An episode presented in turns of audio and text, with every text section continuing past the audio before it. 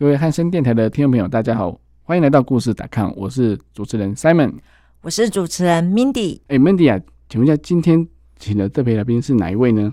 我们今天呢要聊的主题是什么是劳工健康服务，所以今天我们邀请一位很特别的劳工健康服务医师陈医师哦。那他自己本身呢，虽然有到公司去服务之外，他还经营了一家顾问公司跟诊所。等一下呢，我们邀请来宾来先自我介绍一下。好，各位汉声广播电台的听众，大家好，我姓陈，我叫博荣，柏树的柏，榕树的榕，所以我的伙伴都叫我小树。那我目前呢，在板桥江子翠的聊聊诊所执业，同时呢，也是一位劳工健康服务医师。那我劳工健康服务的这个单位呢，叫做石青健康管理顾问股份有限公司，它同时也是劳动部认证的一间顾问机构。嗯哼，哎，我想问一下陈医师啊，什么是劳工健康服务呢？劳工健康服务的这个概念呢，其实在英国最早起源，它其实就是简单的说重视劳工的健康。嗯，因为那个时候工业革命，然后很多的劳工在他们工作的过程当中会暴露在煤矿的这种危险底下，嗯嗯，所以造成很多身体的伤害。嗯哼，那慢慢在台湾这几年也开始重视劳工的健康了，所以我们这时候呢，从医师和护理师的角度进到这些工厂或者是企业里面，我们会协助去做的。就是我们这些劳工的健康管理，去分析他们的健康检查报告，看看到底谁是高风险的因子，谁有这些危险。那同时我们会带一些健康促进的概念跟课程进去。那最终的目标其实是希望能够预防跟职业相关的疾病产生。嗯哼，哎，我觉得真的很厉害。也就是说，一般企业如果能够提供劳工健康检查，其实就已经很不错了。是，哎，但是劳工必须要有一个概念，就是说我检查之后的结果，哎，到底是好还是不好？没错。那不好在哪里？为什么？哎，其实这是劳工最常问的问题。那有些原因可能不是劳工自己本身。哎，吃不好，或者是说呃睡不好，或者是说饮食的问题，或者是生活作息，而是。劳工的工作环境所造成的，是的，这个会在你们的分析当中会发现吗？其实会哦，呃，先讲有两个层面好了。第一个层面呢，就是像刚刚提到的，很多劳工他们一直以来都有接受健康检查，定期的健康检查是，但常在看定期健康检查报告的时候，会看到很多的红字，嗯，那因为自己通常都没有什么特别明显的症状。就觉得好像也没什么关系，然后报告一盖就是放一年，然后第二年再做健康检查的时候，发现哇红字好像也还是红字，没什么变化。那等到真的已经出现这些症状的时候，通常都变得比较难治疗了。哦，所以这也是我们在推动劳工健康服务的第一个希望改变的地方。哦，那刚刚提到的第二个想要改变的层面，就是很多健康检查报告里面的红字，如果我们在以前的加医科临床上面来看，我们会猜想可能跟饮食习惯有关啊，跟运动习惯有关。但事实上，在职场上面看到的一些异常数据，它不一定是生活习惯造成的，而是工作环境或者是工作流程造成的。哦，比如说我们暴露在噪音底下，我们可能会让我们的听力开始慢慢的减损。这个时候，我们透过健康检查就有办法筛检出来。那甚至有一些化学物质的暴露，也会造成血液报告出现异常。透过这些小小的线索，我们也可以找到一些答案。那进一步告诉劳工跟雇主说，我们要怎么去预防这种情况反复性的发生？嗯，我我想问点哦，就是说，其实，在呃劳工健康这块，是不是很容易就是嗯没有感觉，就当做不知道这样子？是不是很多比较鸵鸟心态的劳工在里面，或者说啊都没关系啊，这就算说他被派来一定要来跟你们谈，结果呢，他也是觉得啊就。就就就走流程就好了啦，就当做聊聊天就好了，不要跟我老婆讲，也不要跟老公司讲，我好好的这样子，还是说可以帮我请假吗？哦，我觉得主持人 Simon 真的是问的太好了，这是我们经常会碰到的问题。嗯，那有同仁来，哎，你可不可以不要跟我的主管说我有这些问题啊？嗯，因为你讲的话，我怕会影响我的考绩之类的。我就说。不会，你来到这个诊间，出了这个门之后，我们绝对是不会讲的。这是有的人会担心的事情。那另外呢，也会有人觉得说红字，可是我又没有什么什么大疾病。对，那这个没有什么大疾病，都是他们自己认为的，但是我们都会告诉他一些风险。好，那现在呢，我们就要请陈医师聊聊。如果说有一些像血压高啦，血压高到一百八、一百九，然后他的舒张压是高到一百、一百一的人，那我们都会怎么样去喂教他？这件事情真的很有趣哦，因为有时候我们在现场看到血压高的人，通常都没有症状哦，然后他们都会跟我说啊，我也没有头晕啊，我也没有头痛啊，我也没有冒冷汗啊。那到底我为什么要听你的话去做进一步的治疗，或者说我要进一步去做生活习惯的调整？那我们就必须要告诉他，其实没有症状是很常见的一件事情。我过去告诉大家的这些高血压常见症状。几乎都不太会发生，对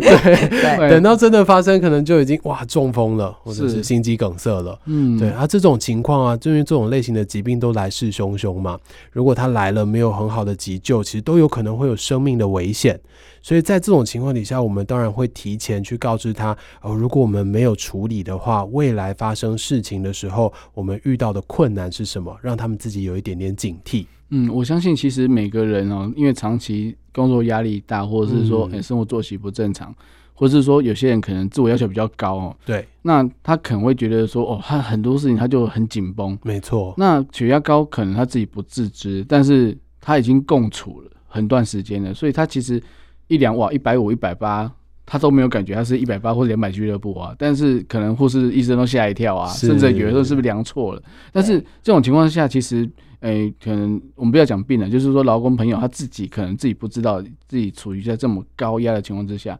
其实对于血管的健康，或者是说，哎，就是心血管疾病的一些好发期的几率是非常高的。是，其实我们在计算哈十年脑心血管疾病风险的这个概念里面，血压就是一个非常非常重要的影响因子了。嗯只要血压一高，哇，这个风险立刻就上升。嗯那同时，如果你可以把血压控制的很稳定，就算你已经是吃药的个案哦，只要你控制的很稳定，风险也是会降低的。嗯嗯嗯。难怪我突然以前记得有个卫教的广告，就是孙宇璇先生的，他只是量血压，对他只叫要求血压，所以真的是真的是一个一个非常好的一个数据了。对，因为我记得 Mindy 他也是一个劳工健康。服务的一个护理师嘛，对对，那其实面对就是那些老公朋友的时候，哎，除了刚刚讲说不要讲不要讲，因为他不想要让公司觉得说他不胜任工作这件事情。是，另外一方面是不是有人说，哎，帮我请假？我跟他讲说，跟老公老老板讲说我不行了，我我要休息这样子，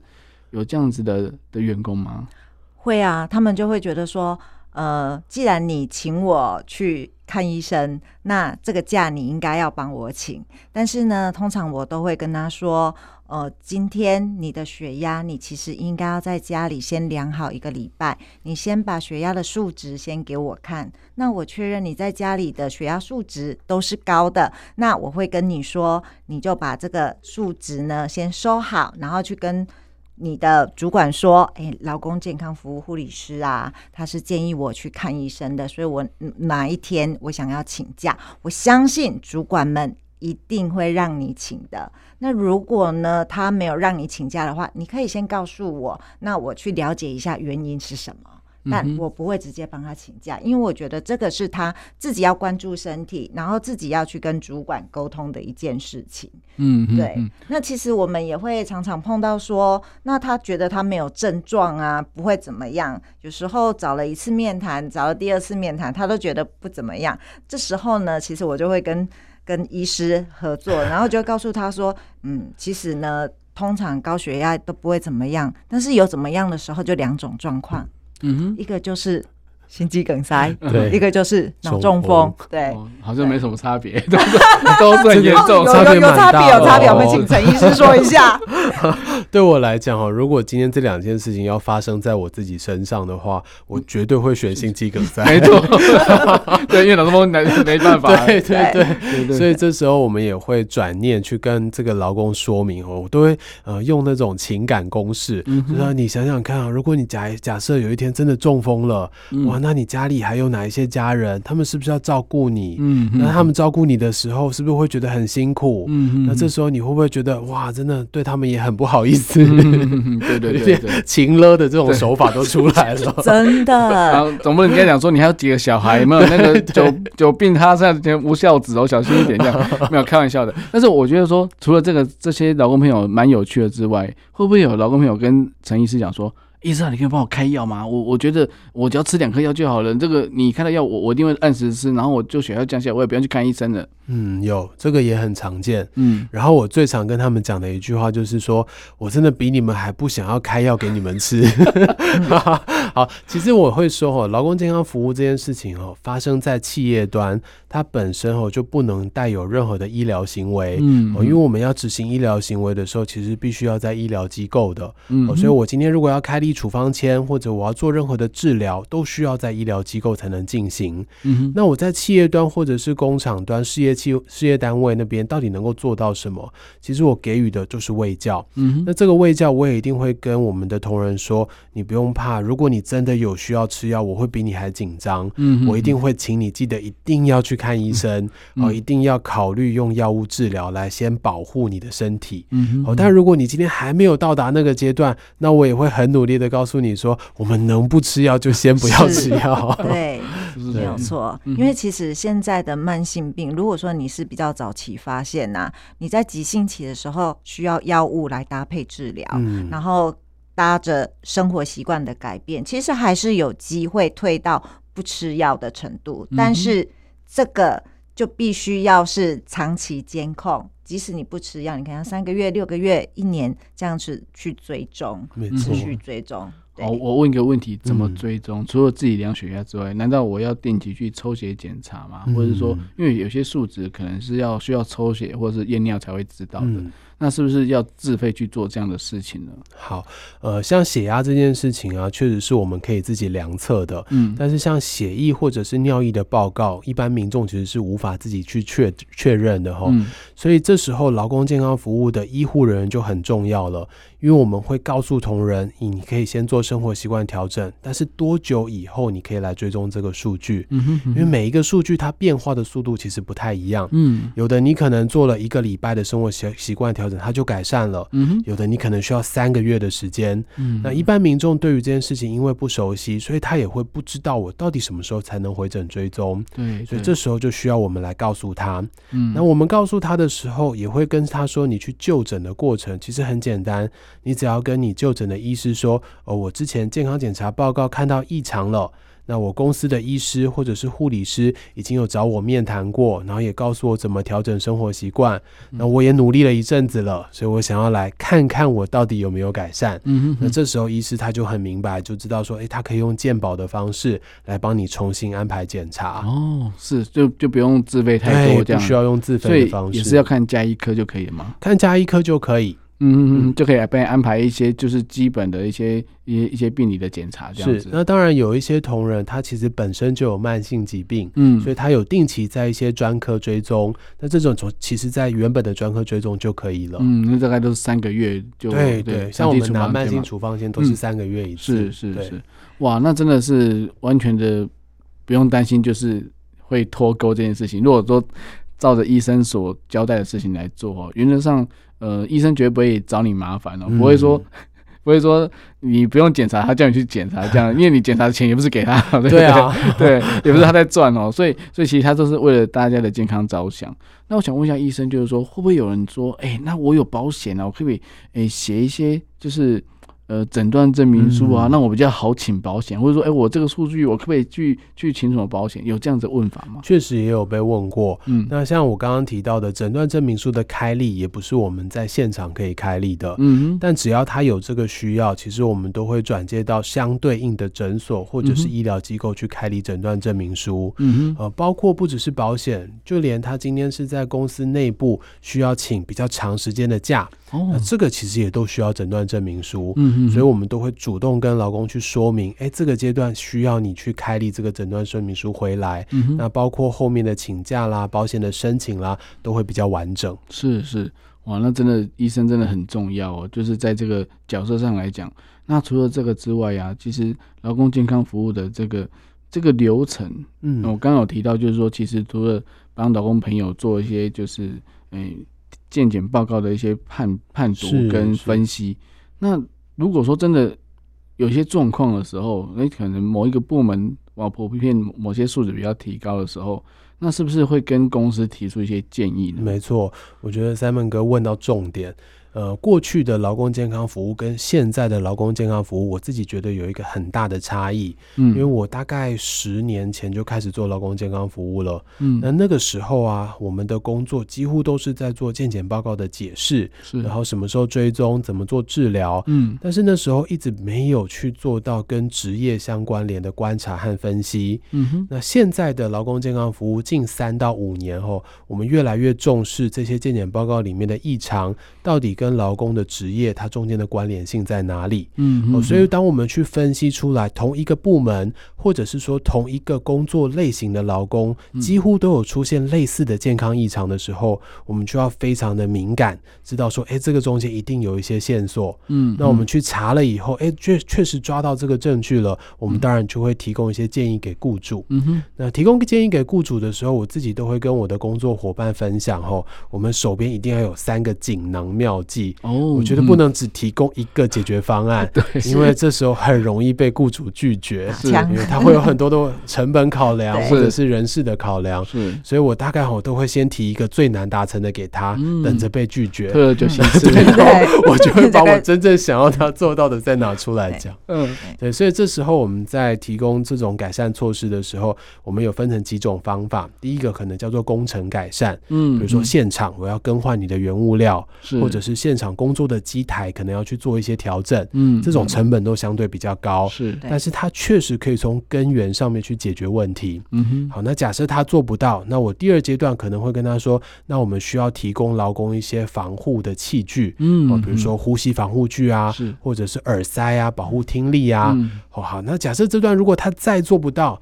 那我可能就会跟他说：“那你不能让这个劳工在这样的环境底下铺路的时间这么长，嗯，哦，所以这时候你可以透过单位的轮调去减少大家铺路的时间。嗯哼，就三个锦囊妙计下来，我猜他总有一个是可以做得到的。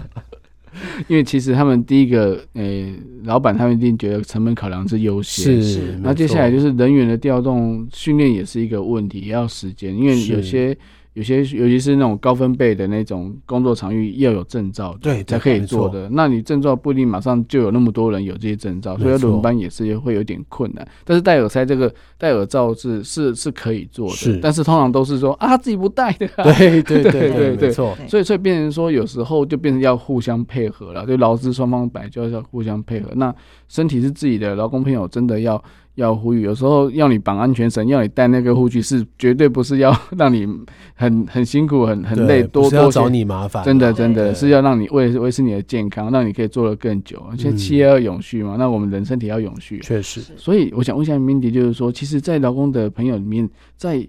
他们对于自己的就是呃身体健康啊，或者说能不能安稳的到退休年纪，是不是哎？比较重视，还是觉得说啊，我赶快去上班，再聊聊就好了，这样子。他们通常都觉得我要赶快去上班，对，然后你耽误到我的时间。但其实我们在走入企业这一个面向的时候，其实他们刚开始不认识我们。嗯，那我们如果是做特约的。相对的，他对我们很陌生，嗯，那要跟他们建立信任感，其实也是需要一段时间的。所以我们也走过了一段很长的时间，跟主管、跟我们就是邀请他来面谈的这些同仁们，其实都要花很长的时。间去做沟通，嗯，所以其实，在我们面谈过程，其实除了数值之外，有时候是有一些心理面向的安慰。那我想要举例，像刚刚我们在讲到血压高这件事情，其实我也碰过，说有一些是呃外配嫁来台湾，然后他的先生本身就来台湾五年，先生就中风了，嗯，然后就。躺在床上十几年，但他自己本身也血压高，那我就会跟他说：“那你有没有？”我就会问他：“你有没有小孩？”嗯，说有一个小孩，我就说：“可是你的身体健康很重要，你知道吗？”我知道你现在没有时间。但是呢，你看你先生已经躺在那里了，你还有一个小孩要照顾，那你身体健康要照顾好，不然以后你的小孩要顾两个，这时候他才会安安静静的听我接下来想要讲的话。我就说，那你可以找个时间运动吗？然后他说，可是我真的没有时间呢。就说你只要一分钟就好。嗯。然后呢，给他影片，我说这个影片只要做一分钟。然后下一次来的时候，他跟我说。我可以做十五分钟的运动，就说你真太厉害，你到底怎么做的？他就说，但是其实我当下我心里很开心，但是也很感动、很心酸，很想要流眼泪。他就说，我就把手机摆在我老公的病床床头，然后呢，我就在床尾就跟着做有氧运动。对，这这样蛮感人。但是一开始他们都会先拒绝，我没有办法，我做不到。对，但是就是。一步一步来，其实还是会有很多我们在职场上的一些考验在。对，那现在我想到这件事情的时候，我就想要问陈医师，陈医师，那像我们劳工健康服务这一块，其实都很重要，但是并不是所有的雇主还有所有的这些员工们都会知道的。那有没有什么样子的方式，想要在这里来呼吁企业端？怎么样跟我们做配合，或者是说劳工朋友在我们做劳工健康服务的过程当中，有没有劳工朋友是？自己也是需要负一点责任的。嗯嗯嗯，理解。好，我觉得这个插入点非常的好吼。呃，我会先讲一件事情，就是我们身为劳工，今天雇主花钱聘我，其实是希望聘一个健康的我来工作嘛。那如果我这时候交给雇主的是一副破破烂烂的身体，那这时候雇主很明显就吃亏啦。哦，所以在这个概念上面哦，把健康照顾好其实是劳工的义务哦，是一种责任，而不是说，哎，我今天花了很多钱让劳工去做健康检查，然后好像变成福利一样。对，哦，所以这个在健康的上面其实是一个责任，你必须要把自己照顾好的。那当然，如果我们今天撇除呃牢固关系来看，一个人的健康照顾好，本来也是自己的责任嘛，那是跟自己最相关的一件事情嘛。嗯嗯。好，那在雇主面来说，哈，我会跟雇主谈的比较偏向风险的概念。我就是如果今天啊，这个劳工他真的生病了，假设他是一个非常非常重要的劳工，可能是技术独一无二的那一个，嗯，那他需要请很长的一段假来康复他的身体，那这段过程当中，你的产线一定会受到很大的。影响，嗯，好，或者再举另外一个例子好了。如果今天劳工在我们的工作场所里面发现真的有职业病的情况出现。这时候绝对不会是一个单一事件，对，因为一定会有很多类似的工作环境跟工作模式，嗯，那一个一个这样子报下去，企业一定会受到影响。是，所以从风险管理的角度来看，注意劳工的健康，关切劳工的健康，甚至好好的去保护劳工，这真的是企业非常非常需要重视的一件事情，而且很值得的投资。是，其实，在国外的研究，甚至还有一些明确的数据哦。就是如果我们今天投入相对应的成本来做劳工健康这件事情，嗯，产值是会增加的。嗯，是真的，因为其实大家都都因为情义相挺嘛，对对啊，老板这么照顾你，对不对？还帮你请医生啊，然后然后让你去做健康检查，那也会让你身体变得更好。那当然，你的产量就是要相对应的。付出更多嘛？那但是我觉得说，其实，在预防医学上来讲，这也是一个很大的一个一环，就是说，其实其实劳工服务、劳工健康服务来讲，其实就是让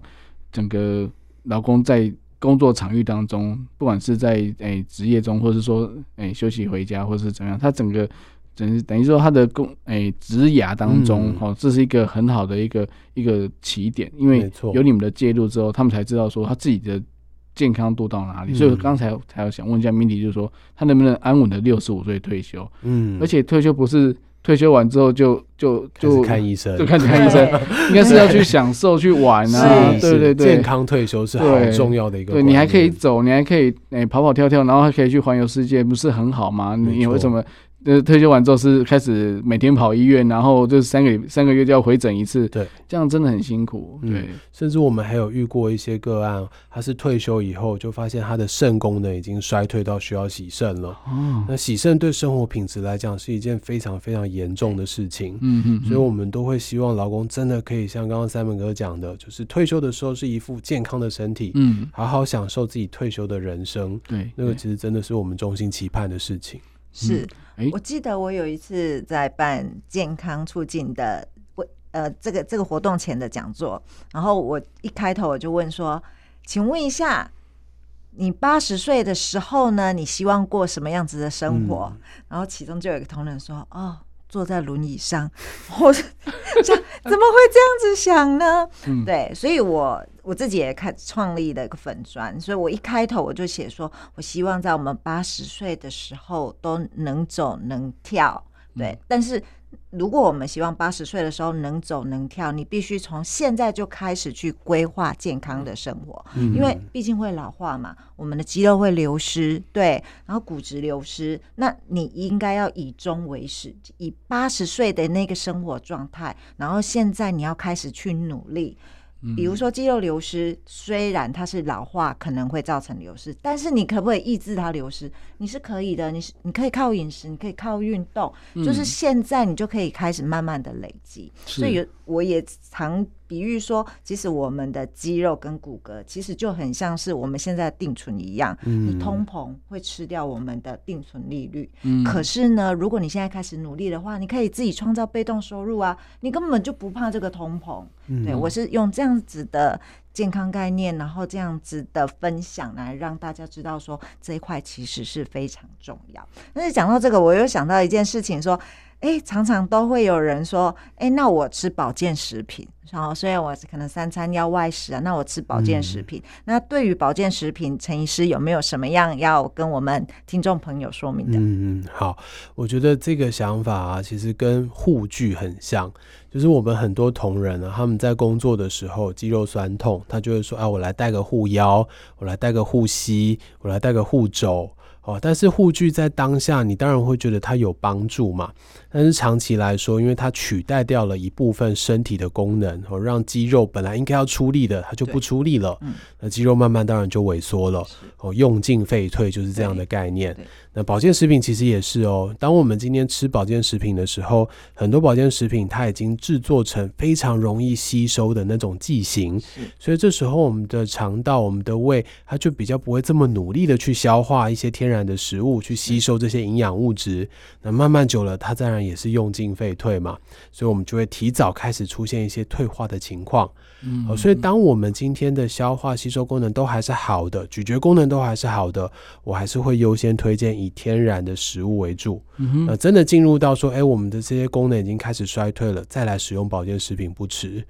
所以我觉得目的很重要，然后我也觉得这个生活品质是很重要的，不能相违背。太太好了，太好了，因为经常都会有人问到我们保健食品这件事情，今天刚好就是大解惑。那再我想要请问一下陈医师，我们有一些同仁其实都会有一些慢性病嘛，那他可能需要服用药物，但是呢，其实我会发现台北地区的。跟比较乡下地区的，嗯，他们去对于慢性病需要多久抽血？可是有些同仁他们并不清楚，哎，对，那我可以请陈医师来说明一下，比如说像糖尿病啊，或者是高血压，大概定期多久会抽一次血？那如果那个医院或诊所没有帮你抽血的时候，你可不，我们可不可以主动提出要求，然后去重视这一块呢？是是是，当然是可以主动提出要求的。哦，一般呢，如果我们慢性病在刚开始接受治疗的时候，其实都有所谓的试药期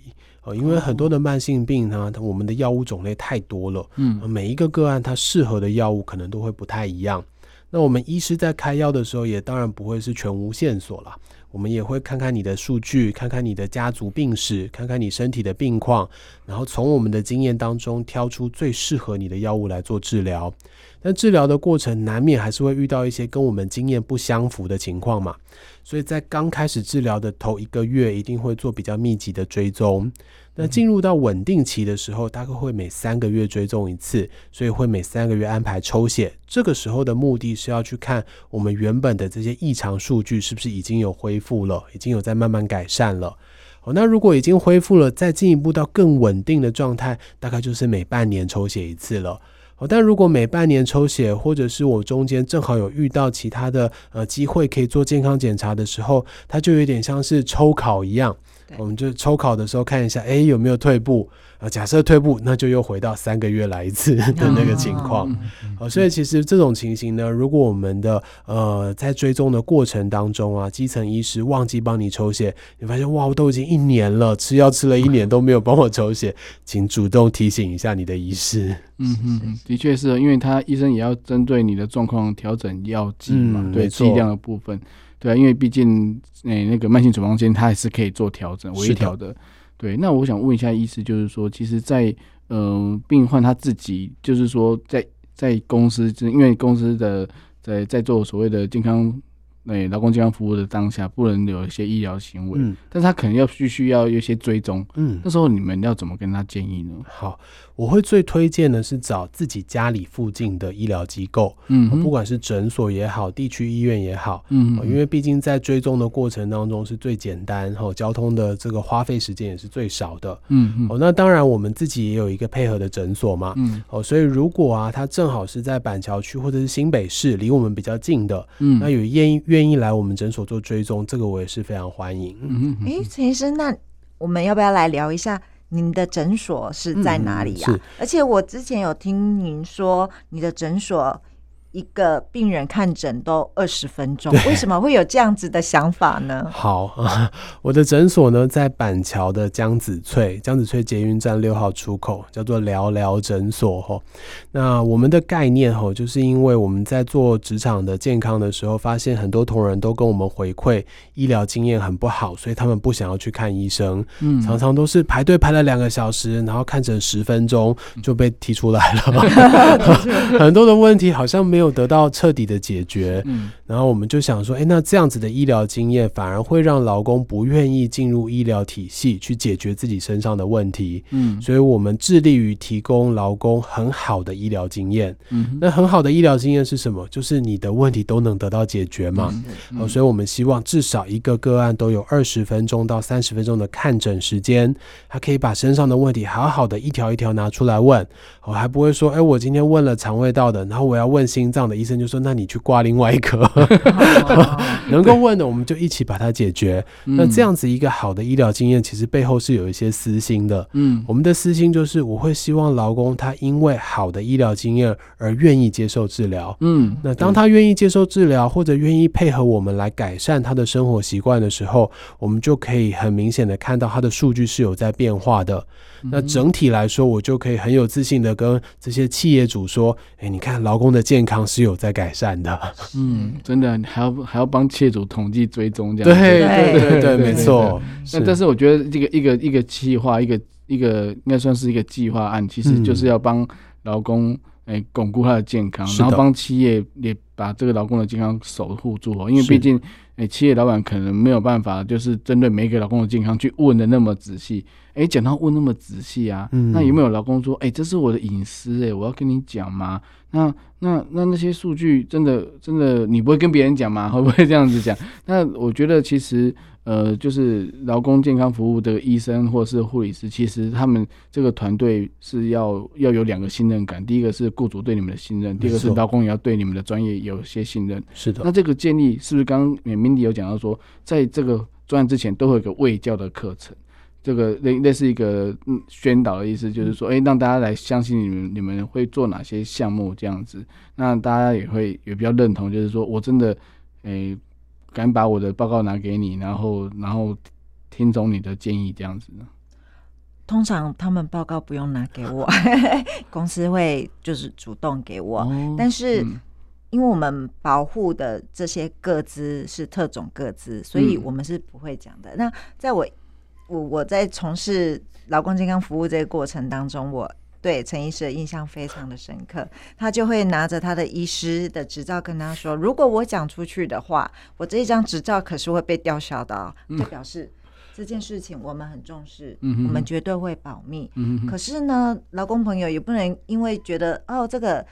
医师、护理师会保密，然后你就觉得这健康是我的事情，我追不追踪不甘雇主的事情。可是当有一天，比如说你今天，好，假设因为我碰过一个员工，他是开堆高机的，他自己本身是两百俱乐部的人，血压两百，血压两百，血压两百，那随时都会发生状况。这个时候我们就有责任要保护公司，因为我们不止保护公司，我们还保护其他的人。嗯嗯嗯嗯，对对对对，好，那这个案例呢，陈医师。应该也知道，对不对？我请陈医师来分享一下 我们遇过的案例。对啊，其实就像 Mindy 刚刚提到的吼，如果我们血压很高，我们当然就会知道那个风险跟着很高，嗯，随时都有可能出现心肌梗塞或中风。那大家一定有看过那种新闻报道嘛？就是公车司机突然胸痛，对，然后就开始要把这个公车开去撸山壁啊，或者是路旁边啊，想尽办法让它停下来。是是。那大家一定没有想过吼，在工厂的现场，一个堆高机在失控的情况底下有多恐怖？是是，对那个会造成的伤亡哦，绝对是大于一台公车造成的伤亡的。嗯嗯。好，所以通常遇到这种情况，我们一定会跟雇主说，我们会把这个员工的健康状况告诉你，是因为这个健康状况已经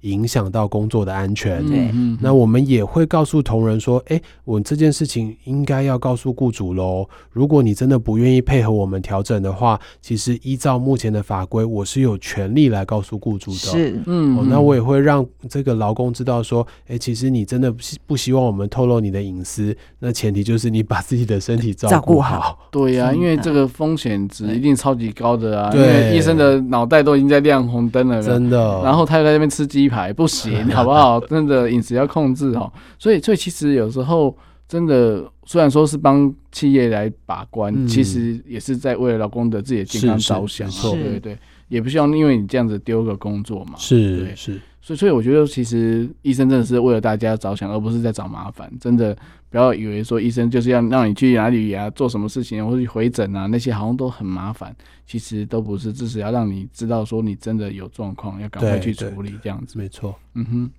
嗯，其实也会碰到一个状况，就是说，人家会觉得说我们是老板请来的，所以我们是老板的人很多，大部分会这样觉得。但是我们都会跟他说，其实我们是站在一个专业的立场、客观的立场，我都会先跟他说，以私心来讲，我希望你先健康。对啊，对。但是如果真的不珍惜自己的健康，那我当然我们会在保护。公司跟保护其他同仁的立场，嗯，我们是有必要把这些事情是往上呈报的。的确，对，因为毕竟这也是政府的美意，希望企业可以照顾到所有劳工的安全。嗯嗯，对。我想要帮 Mindy 补充一点哦，其实我觉得在跟 Mindy 一起工作的过程当中啊，Mindy 很细心。他会针对这一些风险很高的同仁，提供他们一些他们真的做得到，而且可以改善健康的方法。嗯，哦，这件事情在我以前还在医院的时候，我们那时候的体会没有那么深，因为病人来，我都会跟他说：“哦，你要你要吃的健康啊，你要运动啊。”然后病人就会跟我说：“哦，我洗干啊，我没有时间。”对，那那时候我完全没有想到没时间这件事情是真的没有时间，嗯，就是觉得说你没时间就是一个借口而已。但是当我进入到职场以后，我看到各式各样的劳工的生活方式，我才体会到他们讲的没时间是真的没有时间。嗯，那像 Mindy 遇到这样子的一个同仁的时候，他会告诉他，你不需要花很长的时间来运动，真的，你就是一天一分钟，一天三分钟。这样子其实慢慢累积也会有一些效果，嗯，他会去帮同仁想出一些他们真的做得到的方法，嗯哼这是我觉得最难得的地方。对啊，我觉得其实，嗯，说说当然说一开始说没时间，可能真的是借口，或者说找不出时间，时间当然是要稍微的诶挤一下嘛。嗯，那第二个就是说，其实，在呃，我之前也有听过同事在分享说，其实很多时间就是你你真的那时候。只会做一件事情，你不会去做别的事情，你会固定在那个位置，像说吹头发，嗯，没错，刷牙，哦，那很多同学，那你就可以抬腿啦、深蹲啊，哦，那些其实都是一个很好的运动，你可以做好一些核心。那有人说，有必要那么辛苦吗？这样子，但是 但是真的，你没有时间的话，真的也只能这样子来慢慢的把自己的肌肉啊，或者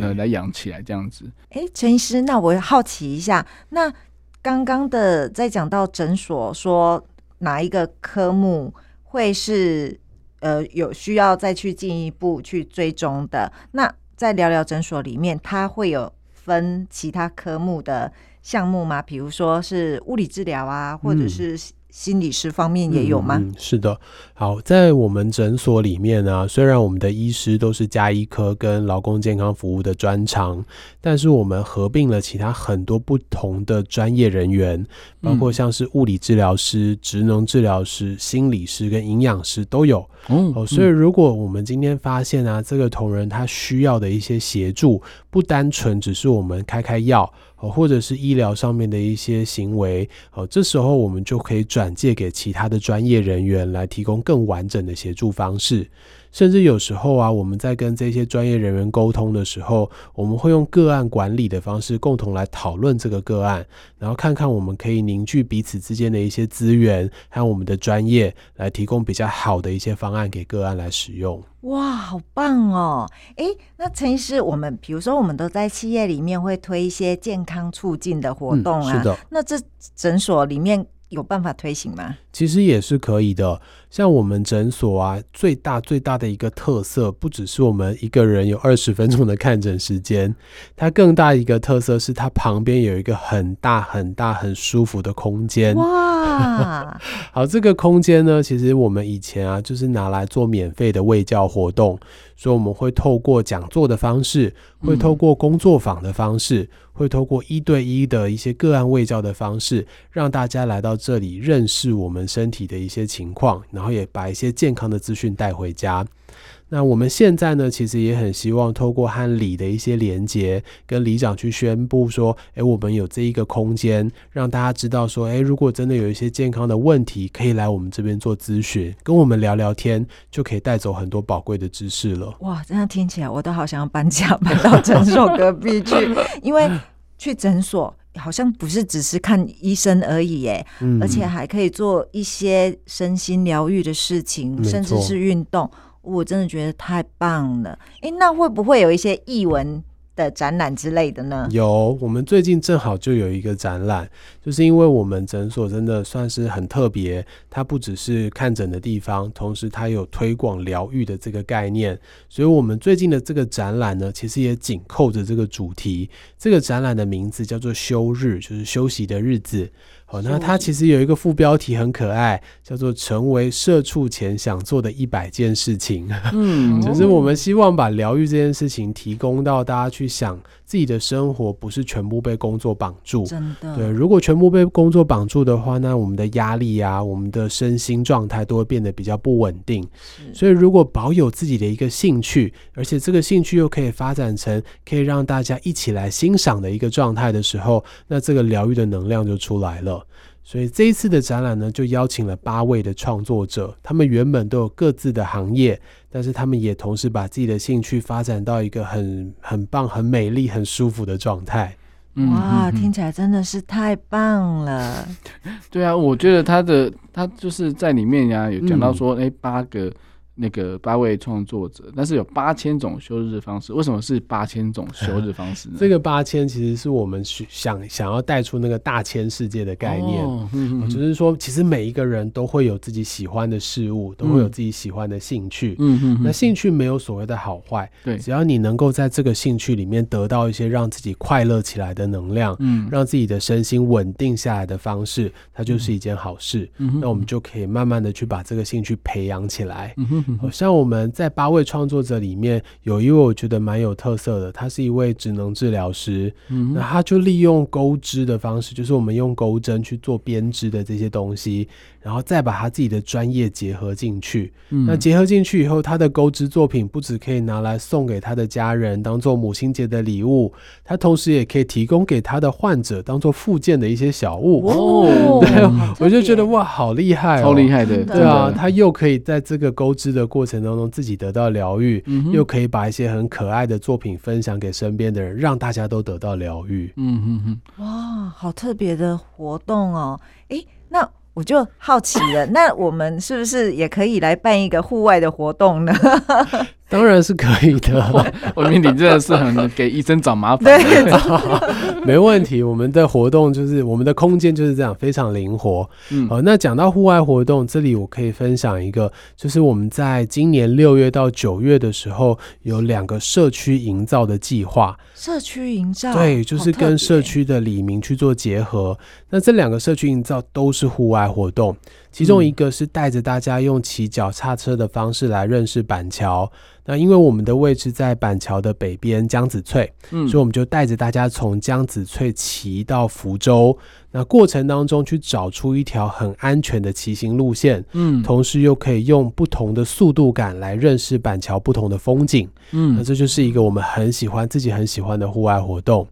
那另外一个户外活动呢，是带着大家走进我们江子翠最著名的人工湿地。那在我们的华江桥底下有一块很大片的人工湿地，它的原本目的呢，其实是去净化板桥的这种生活废水的。但是因为长期有一些外来物种的入侵，让这个湿地呢，它的净化水质的能力开始下降了。所以我们就带着大家一起进到这个湿地，找找看这些外来物种到底在哪里。找出来了以后，跟主管单位去通报。同时，对于比较小面积的外来物种，我们可以自己动手来做一些清理。那这些外来呃户外的这些活动啊，其实我们自己觉得在过程当中，大家都觉得很开心，也都有很有疗愈的概念。这样听起来，我觉得其实你大概一天是四十八小时吗？怎么会有我我有很多好的伙伴哇，有热忱的伙伴们。可是这样听起来真的很感动，因为其实我们上班族。